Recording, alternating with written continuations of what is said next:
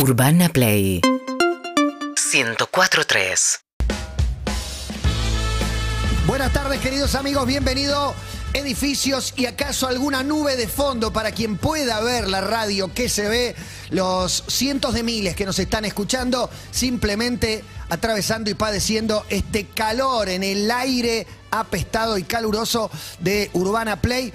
Todo pasa en vivo hasta las 5 de la tarde. Bienvenidos, sean todos muy felices. Junto al senador Juan Ferrari y junto a Osvaldo Príncipe.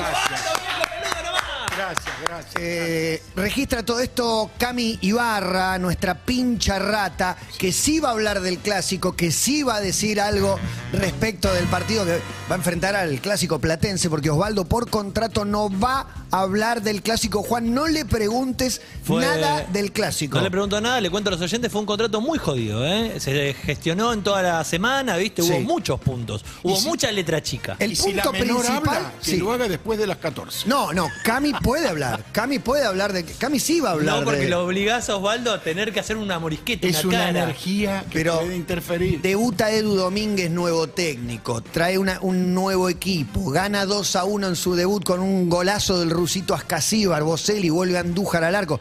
No me hagas hablar de fútbol, Osvaldo. Yo no voy a hablar. ¿Por y qué? vos sos relator Yo y el único- comentarista mundial. No, yo soy comentarista y no relator. Bueno. Solo te voy a hacer una pregunta respecto de este tema. ¿Por qué no vas a hablar? Porque es una Ya lo hice hablar. conducta Bien.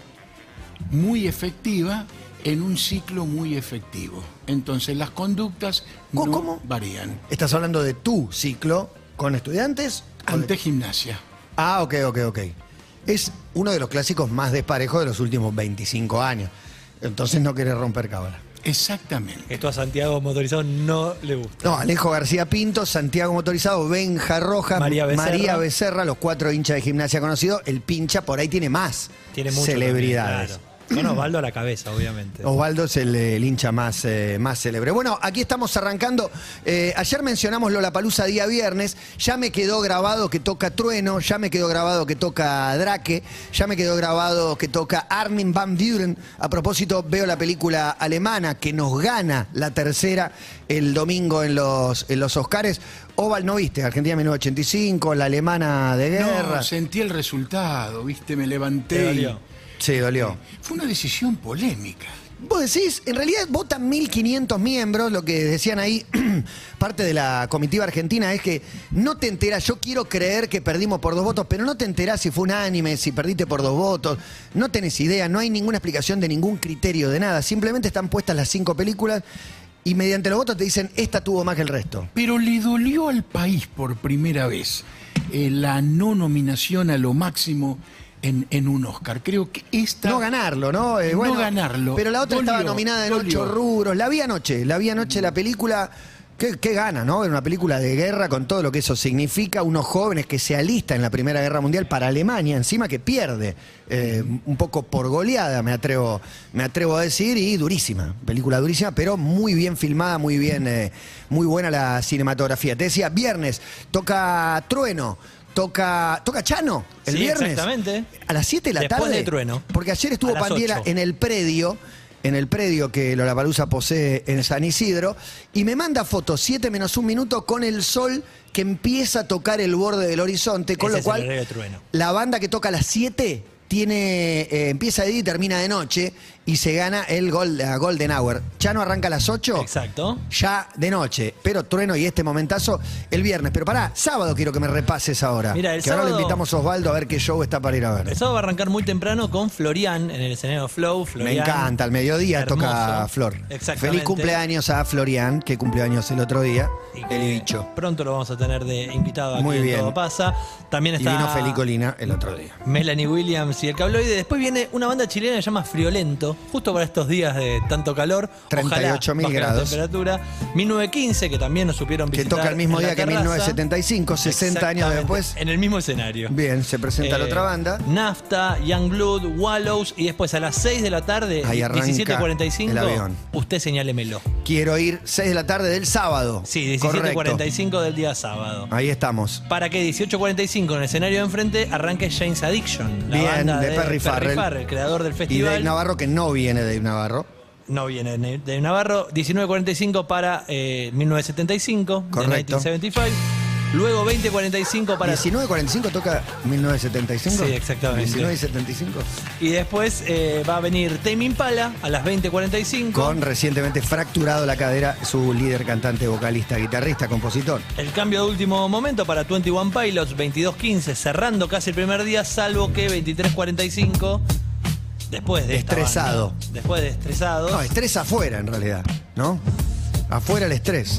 va a venir en el escenario Samsung Jamie XX para, XX para cerrarlo, perdón. Bien, el día sábado. El domingo lo repasaremos mañana, vamos día a día. Hoy Sí. estaremos eh, pateando el predio para ver un poco lo que se viene. Ojo, Siempre un- con el condicionante de la lluvia que está anunciado para hoy. Pero tres nubes se ven. No pinta que vaya a venir un diluvio universal hoy, acaso postergado para el día de mañana. Ojo un sábado que también tiene a Catupecu Machu tocando en el escenario alternativo y un cierre en el Perry con la Breche, la fiesta Breche. Me gusta. Así que ¿Qué también será? imagino ¿Qué mucha música? gente- ¿Quién la pondrá? música de la Breche. Eh, sí, total. Quiero agradecer al restaurante Ex and Green que nos dio de comer eh, saludable, libre de, de gluten. Comimos ensaladitas, todo divino. Un abrazo al amigo Coqui. Todos los platos realizados con ingredientes naturales, materia prima de alta calidad. Desayuno, almuerzo, merienda, takeaway, delivery, pe- Rappi, pedido ya. En San Isidro, 25 de mayo 107, en las cañitas Soldados 670, arroba ex N Greens. Ex Ju- N Greens. Jugué al fútbol 8 y media de la mañana. Hoy Si no, estás mal. si no eh, supiese que no estoy desocupado, ni que estoy cometiendo una infidelidad, diría que estoy desocupado o cometiendo una infidelidad. Y la verdad que suena. ¿A dónde fuiste a Con jugar este a la pelota? 8 y media de la mañana. Ocho y media de la mañana. ¿Hace cuánto no jugó un partido de fútbol Osvaldo Príncipe? Siempre me hablaban muy bien de. Uy, me retiré. Creo que el último. Sí, las penal- peleas de boxeo, Creo que el último penal lo tiran locos por el fútbol. año 97-98. O sea, en el siglo pasado Y con zapatos. y no al aire. En la previa. En la previa, pues. ¿Te acordás cuando me llevaste a la cancha de gimnasia y me presentaste fuerte? Me acuerdo en la cancha de estudiantes. No tengo recuerdo de la cancha de gimnasia. Fuimos a la de gimnasia Y había mucha gente. a la de se llenaba una popular entera, mucha gente, se juntaban 8.000, 10.000 personas, ponele. Hubo canchas con 30.000 personas, una cosa Era insólita. la ronda de los penales. En los penales en cancha de estudiantes, Dala Libera tenía que patear un último penal, no sé por qué ese día pateó Dala Libera, y se le fue 20 metros por arriba del travesaño. Se ganó un auto la persona si le atajaba el penal. Y lo miré diciéndole, sos un hijo de puta. Le querés regalar un auto, compráselo vos, no uses el auto del programa. hay dos virales muy lindos que surgieron en las redes hace algunos meses. Uno tiene que ver con Locos por el Fútbol y es un pibe que le patea a Gatti varios Sí, distintos puntos. que le mete cuatro y el quinto travesaño, ¿no? No, no, no, los mete todos, termina ganando el auto y sale corriendo. Ah, yo tengo uno que le no mete los el cinco quinto. goles a Gatti.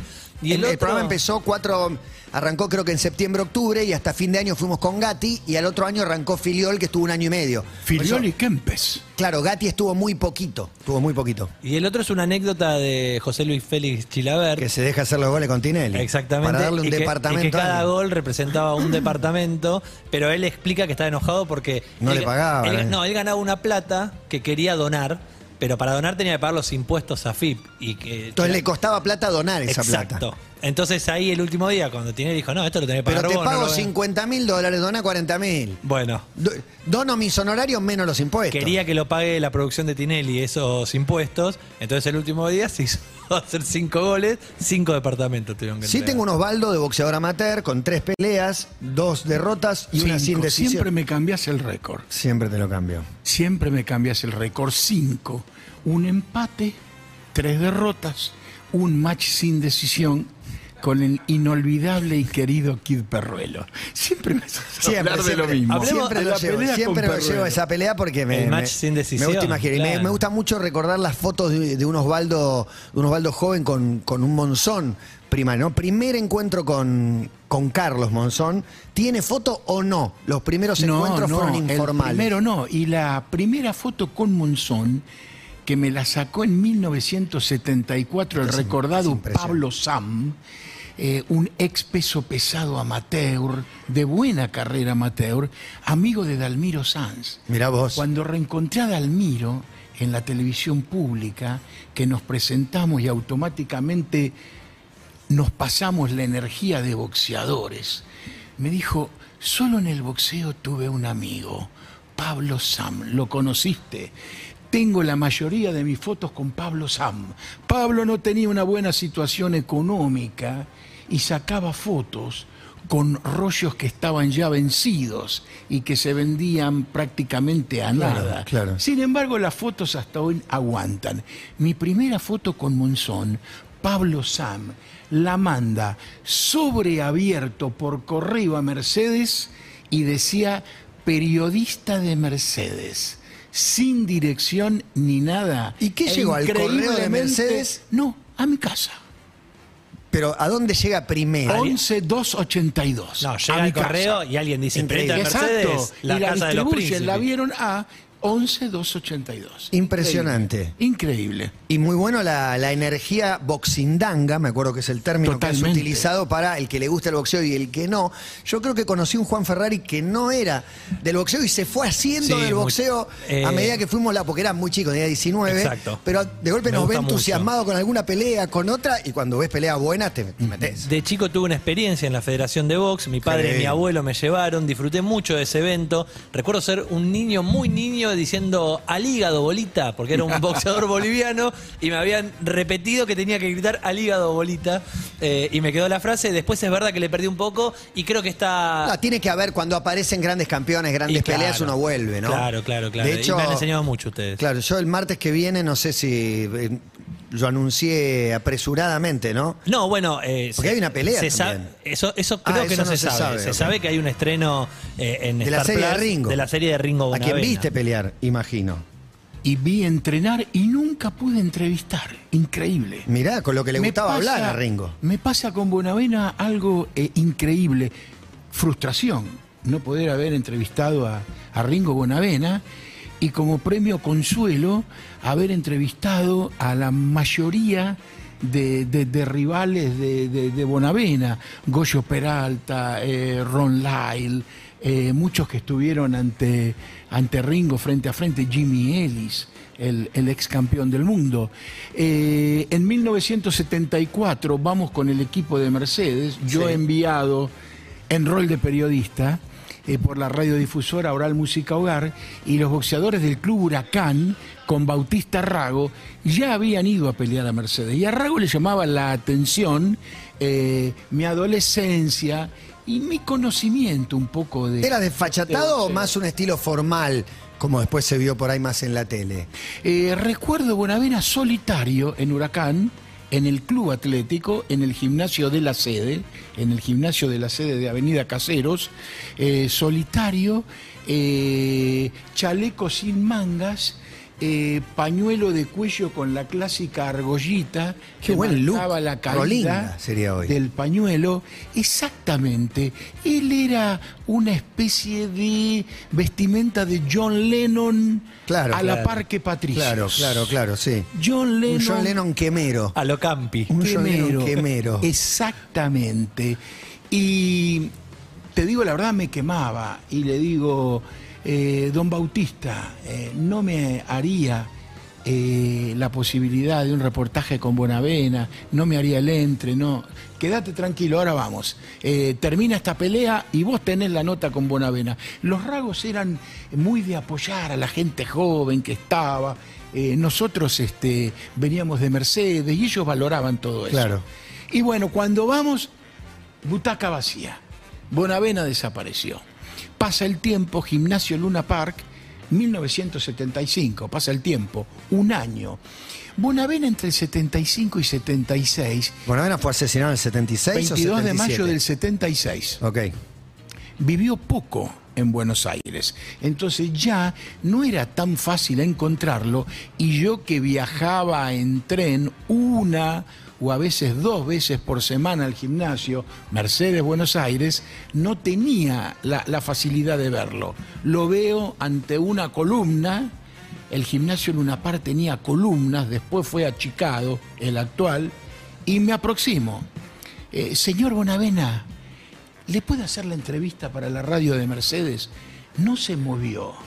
Me miró, me dio una respuesta de ojos que nunca la interpreté hasta hoy en mis sueños cuando digo, ¿qué me habrá querido decir Bonavena con esa La mirada? resignificás por ahí con su muerte. ¿Viste? Cuando, cuando de golpe tiene una, una muerte trágica, o una muerte, simplemente, un personaje que viste hace poco, hace un mes. Te digo, yo lo entrevisté a Facundo Cabral, Sí. le hice una nota, no lo conocía, tenía poco al personaje, me acuerdo que le pedía, Juan, me encantaría, estuve leyendo un poco, creo que puede ser una buena nota, no fue una buena nota, fue una nota como increíble, y al mes... Lo matan por error en República Dominicana, ya no me acuerdo ni dónde, Eh, en Panamá. creo que en Guatemala. En Centroamérica lo matan por error. Pero además y de golpe en- se me viene la peli entera de las cosas que me dijo, como Es resignificas todo. Se me pone la piel allá porque recuerdo a Facundo Correa diciendo, me tengo que ir a Guatemala. Como Sí. mi próximo viaje es pasado mañana. Puede que haya sido una de las últimas notas. Me gusta que se ponga medio trágico y recordando eh, últimas notas antes de morir, te recuerdo a vos eh, venir, a, venir a hablarme, si bien teníamos algún,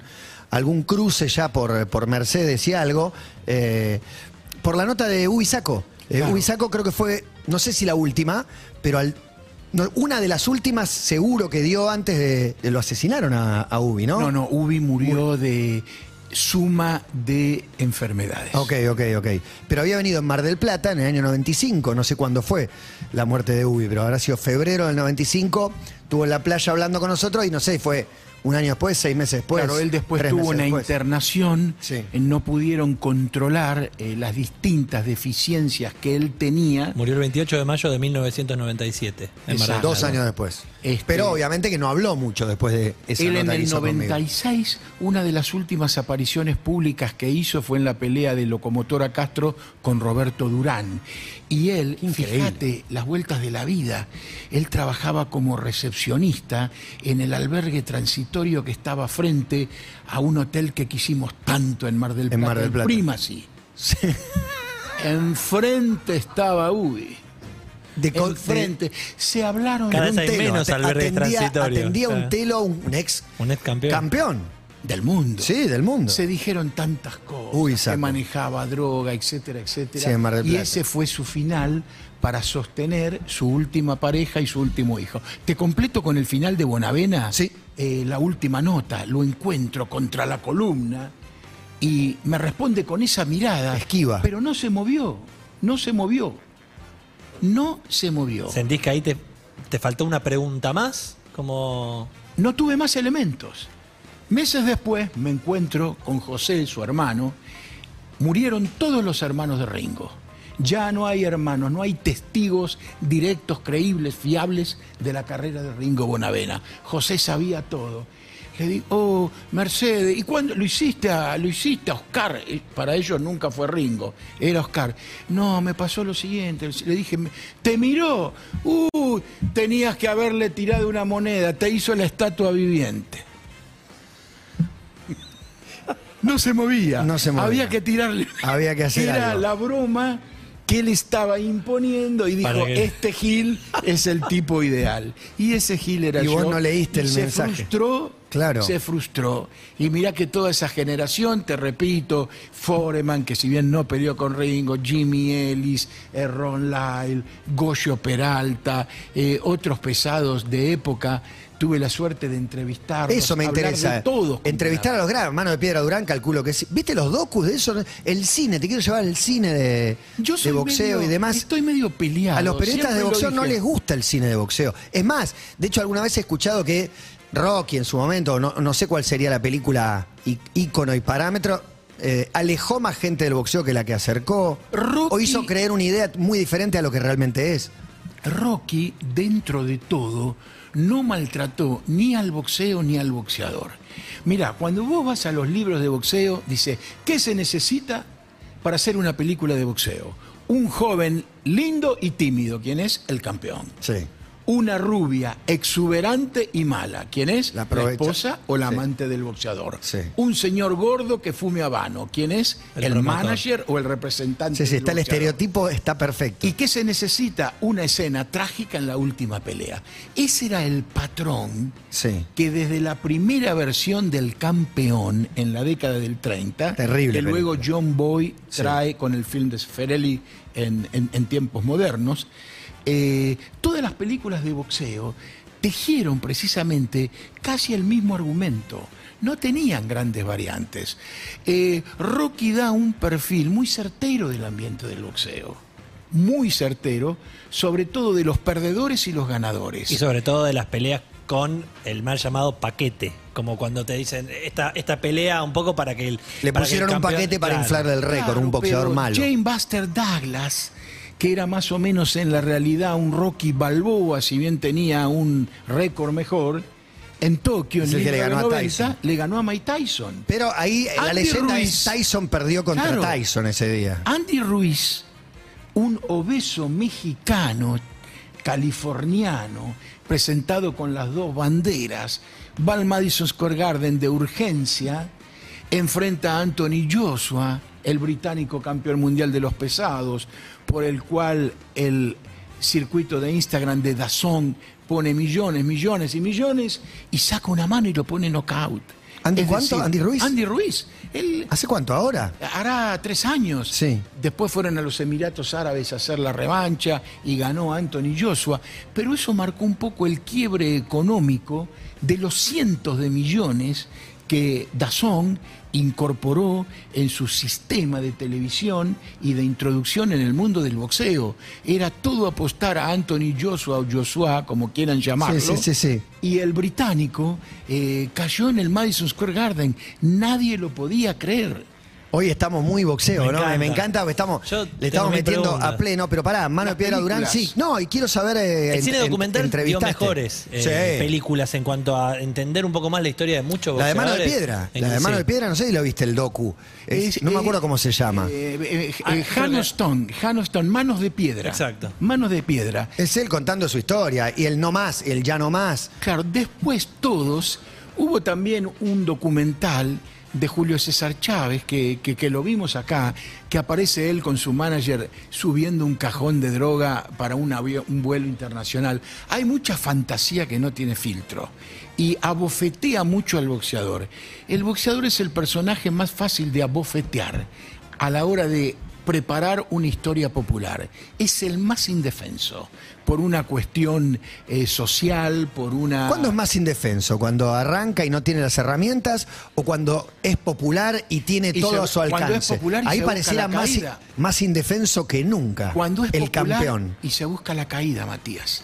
Mirá, Por eso Maravilla Martínez configuraba un boxeador, no sé si, si voy a usar un buen término, pero más pensante o, o más preparado, o que el éxito lo agarró más adulto, tal vez, lejos de estos pibes de 23 años que no tenían nada y se convirtieron en campeón un día para el otro. el proceso de Maravilla Martínez campeón del mundo 2008-2014 lo manejó con mucha inteligencia. Exacto.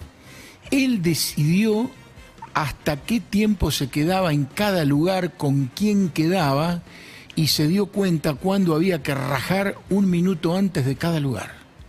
Eso lo hizo un personaje admirado y un campeón muy respetado y muy valioso. Eh, Maravilla Martínez fue a nivel imagen vital y fundamental para cambiar a veces todo ese tufillo que encierra el boxeo o encerró por mucho tiempo en la Argentina. Se vio con una, con una eh, posición comparativa en ese momento con el chino Maidana que los potenció a los dos. Y apareció también Lucas Matisse, que en algún momento en Estados Unidos, Lucas Matisse le sacó el sitial de preponderancia tanto a Martínez como a Maidana. Fue un boxeador efímero, pero que enamoró Lucas a los Estados Unidos. Y lo que consiguió en reconocimiento como argentino, Maravilla Martínez, en su tiempo de campeón, 2008-2014, esto lo viví por parte de HBO, por parte de la alcaldía de la ciudad de New York, no vi ningún funcionario que lo tuviera. Después, la conversión del campeón del mundo retirado en el hombre del stand-up, en el hombre del monólogo, en la vuelta de este Maravilla Martínez al ring con un discurso Sí. que dista mucho entre las palabras que marca su oratoria y la realidad. El gran problema de este Maravilla, que yo digo tiene muchas cosas de Bengala, su nombre de actuación en el espectáculo que durante tanto tiempo él pudo sostener en España, es que no admite muchas veces que la crítica no diferencie una ficción que él quiere lanzar como real, pero que termina siendo ficticia, porque el tiempo pasa y el tiempo devora un sinfín de cualidades que la palabra no puede subsanar. pero ahora volvió. Ahora se supone que volvió, que volvió a boxear.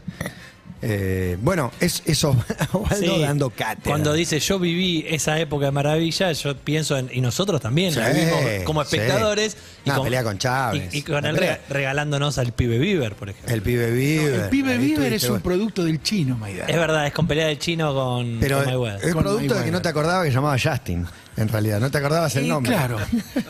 Y le metiste un pibe viver que Y quedó para- tenía también esa noche a Li Xuan, ¿me ayudás? Li Xuan, el rapero. Eh, sí, Lillo, sí. Li Xuan. Sí, sí, creo que sí. el Ahora me voy a fijar rapero cuál era. con forma de mosca, pequeño, una atracción absoluta en los Estados Unidos.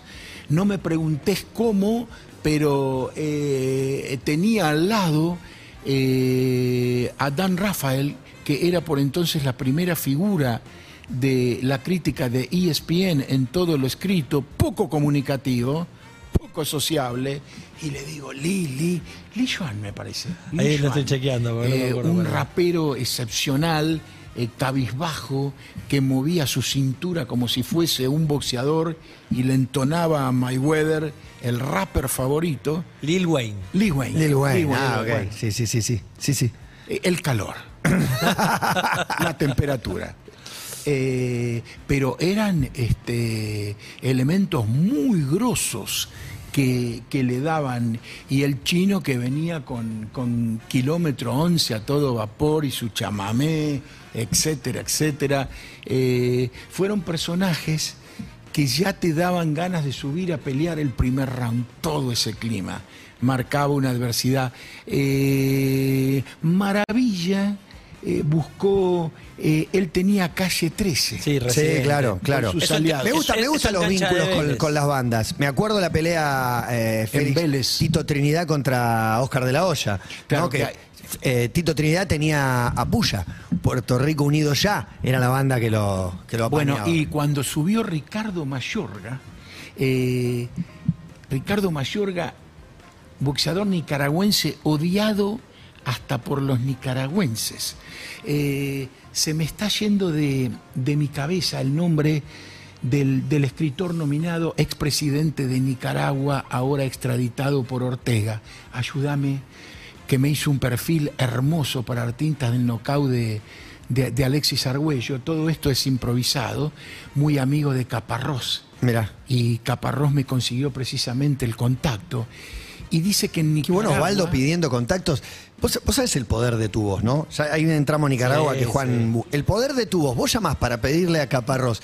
No me haces el contacto. Tu voz tiene una, tiene una llegada, una penetración, Bueno. una identidad que no tiene otra voz en la Argentina. Sergio Ramírez. Sergio Ramírez, mil disculpas, mil disculpas, un caballero. Y me dice, con Alexis Argüello salía el pueblo a la calle a festejar, pirotecnia por doquier, etcétera, etcétera. Le digo, no hubo, no lo entrevisté, pero eran las preguntas escritas, porque él estaba en Córdoba, en el, en el Congreso de la Palabra, en, en el último Claro. encuentro de, de- de los hombres de letras en Córdoba. Y agrega él, sin que yo se lo preguntase, este, hubo también una situación similar, similar. Cada vez que peleaba Ricardo Mayorga, la gente lo odiaba tanto, nicaragüense, que cuando perdía, los nicaragüenses salían a, Salían a festejar. festejar. Y Ricardo Mayorga entró en el MGM de Las Vegas con Matador de los De los Cadillacs. Cadillacs. Mirá vos.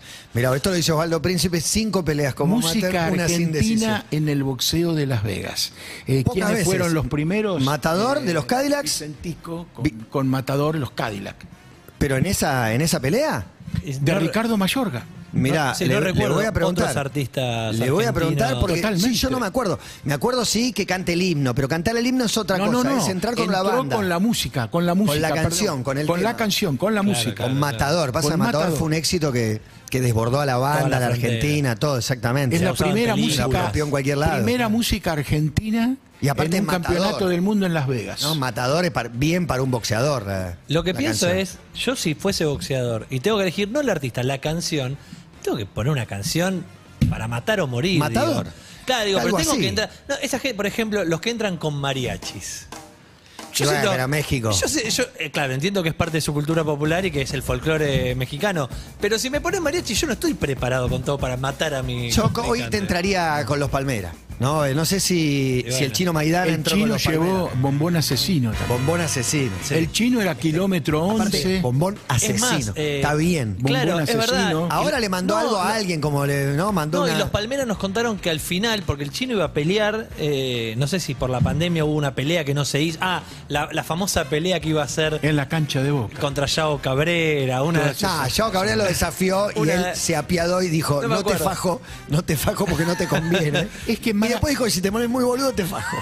Maravilla Martínez, por una Sí. cuestión de dominio de sí mismo, puede hacer esas peleas con los youtubers. ¿Lo el ves chino mejor? no. No, no, chino, El chino chino te mata. Chino te, te, te asesina. Bueno, los Palmeras contaron que Maravilla mide un gol. los había llamado para eso, los había llamado para una pelea en Dubái, creo que como para viajar lejos también a, a los Palmeras. Sí, claro, ahí esa es una banda para llevar.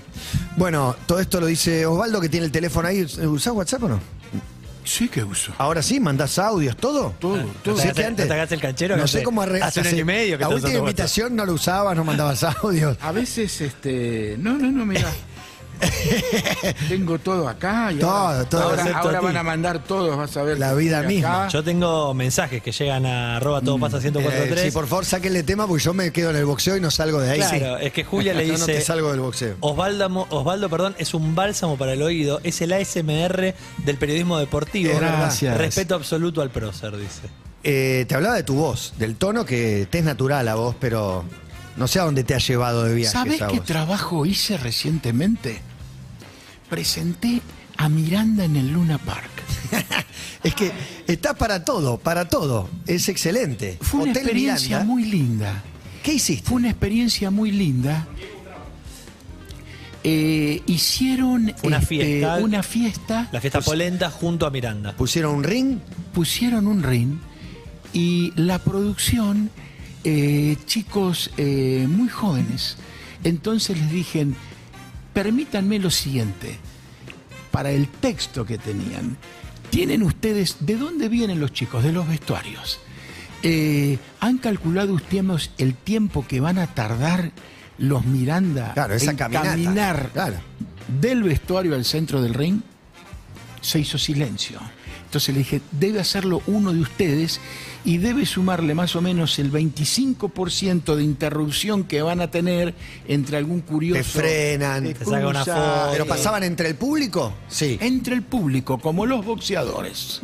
Entonces, una vez que se hizo ese cálculo, y el segundo era si los chicos tenían eh, la gimnasia para entrar al ring. No, porque uno le levanta la, La cuerda. y entra por. ¿Cuántas cuerdas tiene el ring? Tres. ¿Están seguros que tienen tres? En pleno coloquio, llamó uno y dice, no, el ring tiene cuatro.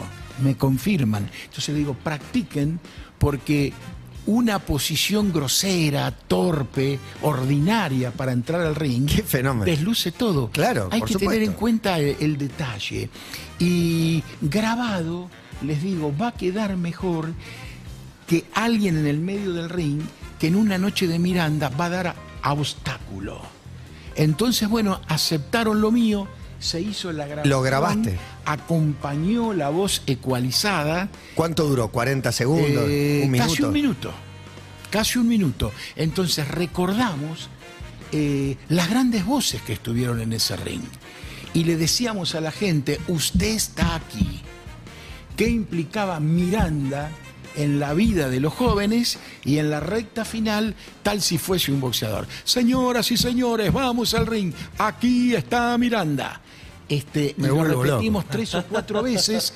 Y bueno, los chicos quedaron eh, conformes este, y este, el trabajo salió, salió bien. ¿Fuiste al Luna Park, Osvaldo, a ver? eh, Me cuesta ir. Me cuesta ir al lunapar de la iglesia.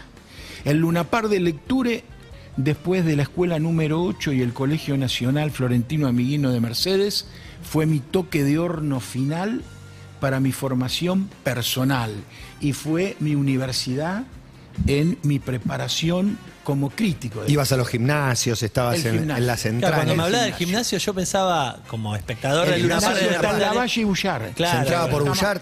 exactamente, se entraba por bullar. ¿Sabés lo que era eso?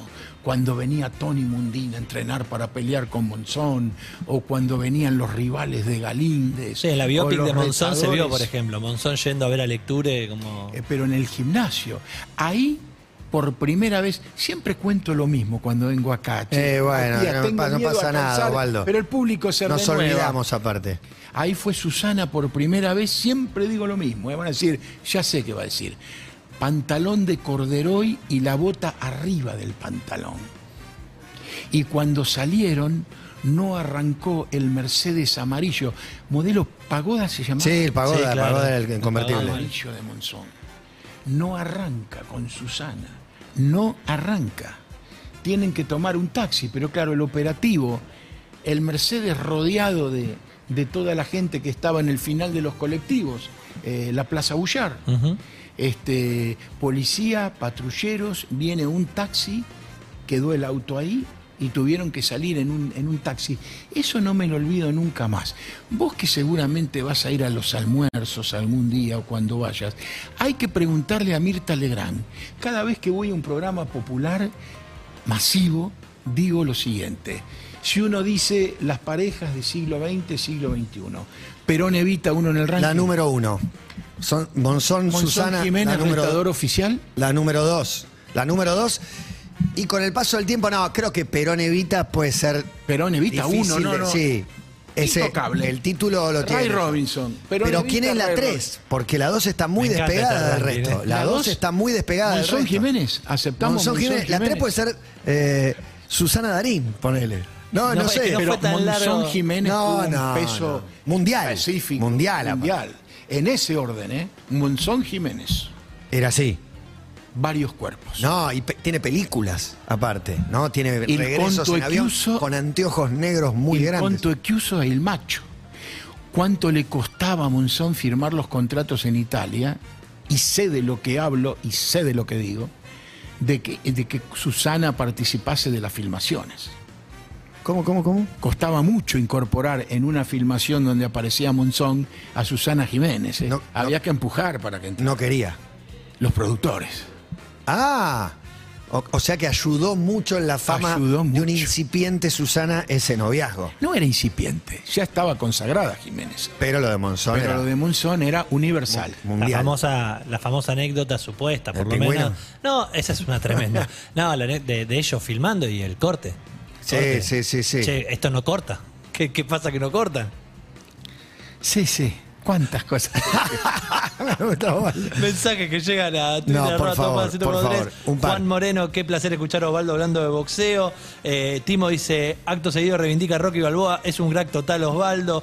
Nico dice, una vez me lo crucé Osvaldo en Hotel Pensilvania de Nueva York. Sí, señor. Mi novia me dijo, mirá, ahí está tu ídolo, me dio timidez saludarlo, pero se sentía en el ambiente la vibra de los dioses. Cerró el Pensilvania. Un golpe de nocaut para los argentinos. Un hotel célebre. Bonavena no aceptaba ir ahí cuando lo trasladaron, lo sacaron del cinco estrellas que él había escogido, el Hotel Pensilvania frente al Madison Square Garden, con puertas de gánster y más de un siglo, demolido. El año pasado vi todo preparado para su demolición, este, y no voy a decir que se me piantó un lagrimón, un hotel sucio, mugriento, lleno de ratas, pero con un encanto muy, pero muy especial. El hotel más ofrecido por las empresas de ventas turísticas argentinos a New York. Tenía un gran encanto. Si vos ibas a una pelea del Garden y no parabas en el Pensilvania, no estabas en la pelea. Pero pará, te, te cuesta entrar a Luna, pero ¿no fuiste más o vas eventualmente? Fui a Ahí ver a Miranda te Mike. Tyson. ¿Mike Tyson peleó en Luna? No, a- Fue a hizo un monólogo. un monólogo hermoso. No me acordaba. El monólogo era con letras. Y Tyson empezó a hablar del orgullo que eh, significaba para él el estadio donde había peleado Monzón. Tyson admiraba a Monzón de una manera. Se fue hablando como cinco minutos y perdió totalmente el control de las letras, de la traducción. Porque su traducción era casi instantánea a un control que llegaba, Claro, claro, que claro. llegaba a su monólogo. Y él empezó a hablar de Monzón. Y se fue al carajo, sí, se perdió. Acá me pregunta Walter de Núñez, Sí. eh, pernoctando en Florida, recordando las notas con Sergio Víctor Palma, quien confesara que tenía mucho miedo antes de subir al ring. Eh, me lo dice como sorprendido. Parecía ser un patrón común el miedo de parte. Pues yo le dije, ¿cómo vas a tener miedo? Le digo, para mí ningún boxeador tiene miedo. Su respuesta es, es como que me digas que eh, ningún payaso es maníaco depresivo. Eh, corte, todos los payasos me parecen maníaco depresivo. ¿Y todos los boxeadores tienen miedo? El miedo es un síntoma de prudencia. El que no tiene miedo creo que presenta un sinónimo de inconsciencia. El miedo significa perdido el que no tiene miedo. orden. Eh, el miedo se asocia un poquitito a la prudencia. Miedo para mí en boxeo es sinónimo de prudencia. Sabe de cuándo atacar, sabe cautela. defenderte. Exactamente. También y en un momento perdés, en un momento le decís al miedo chau y entro a rematar. Maravilla Martínez siempre dice lo siguiente, que uno le criticaba cuando él bajaba las manos, etcétera, etcétera. Cuando yo me bajo las manos a mí mismo, implica que al rival lo tengo cocinado, ya lo tengo, ya es mío. Es un código que tengo con mí mismo y que de esa manera a mí me resulta más fácil ejecutar. Sin embargo, generó una frase del boxeo, una de las únicas grandes frases del boxeo que no es tuya, porque todas las demás son tuyas, que es salí de ahí maravilla. Walter, que le grita Walter, Walter, Walter. Que le grita Walter, salí de ahí maravilla. Que cuando vino, vino Maravilla acá al programa, le dije, ¿cuántas veces por día te dicen salí de ahí maravilla? Se le transformó la cara y me dice, 100 veces por día, estoy harto de que me lo digan. Pobre, y es frase de Walter. Eh, tengo muchas más preguntas. Eh, hace un rato hablábamos de Ringo Bonavena, hablábamos de, esa época. Eh, los Estadios Azteca, que son unos chicos que hacen una columna, hicieron el otro día y hablaban de ese momento de la mafia. Yo quiero saber si en tantos años de boxeo, viendo tantas peleas, ubicabas en el público, en esas primeras filas, a esos pesos pesados del público, no del ring. Viste, como esa gente, como es, ese ambiente que decís, y este es un, este es un. en criollo diríamos un poronga, como este es un uno de los pesados. Y y en eso la fantasía le Es gana malo. a la realidad Vimos mucho cine. 70-30. Vimos mucho cine. Sumalo al guion del cine, un mafioso en el. En el- Claro, te lo dije, el hombre gordo Sí, y sí. habano, lo llevamos a distintos... Este, eh, en, en el boxeo tenés hoy mucho capitalista. Eh, a veces en el diario te corrigen, porque hoy el boxeo argentino tiene más capitalistas que representantes y managers. Eh, el representante y el, el manager, sobre todo, tiene que tener una preparación boxística. El capitalista tiene dinero. Eh, al manager a veces le cuesta hacer un negocio de boxeo porque no tiene dinero y el capitalista que no tiene capacidad y tiene dinero hace el negocio del boxeo. Sí, pi- pi- pienso en uno, no sé, no, es que quiero No, dar no, nombre, no, pero, pero hoy tenés, hoy tenés mucho inversionista que aparece, quién es, no sabés quién es, aparece ligado, aparece mucho grupo sindical hoy volcado al boxeo, aparece mucho municipio volcado al Sí. boxeo. recordé la imagen del chino Maidana con el Guaymallén también, ¿no? Como un, un- un momento. Bueno, pero este Hugo esto- fue Se comió un Guaymallén arriba del ring. Sí. Hugo fue sponsor, el primer boxeador que tuvo Hugo Basilota fue eh, César Romero, la bestia, cuando van a Monte Carlo eh, a pelear con Fulgencio Bel Mejías, eso fue en 1984, 1985, en 1984, y después Pedro Décima, Macogi, y creo que el chino Maidana hizo, me parece a mí entender, la El publicidad mejor PNT de la historia del que boxeo. ningún boxeador en el mundo va a repetir Comerse un Guaymallén después de una pelea. le dice al le dice ¿A le dice a Larry Marshall, creo sí, que era, sí, le dice, Pará, pará, pará. pará, pará, me como un alfajor y saca lento, le da un segundaje a pelar el Guaymallén hasta que le baja el brazo. No, espectacular. Debió dejarlo. Sí, ya está. Yo siempre digo, cuando en el boxeo aparecen esas camisetas con la publicidad regional, eh, frutillas Don Coco, eh, taller el alemán, le digo, hacer el plano largo, déjalo, que vos no sabés lo que significa para ellos. Claro, estos eran otros montos más allá de los de taller el alemán.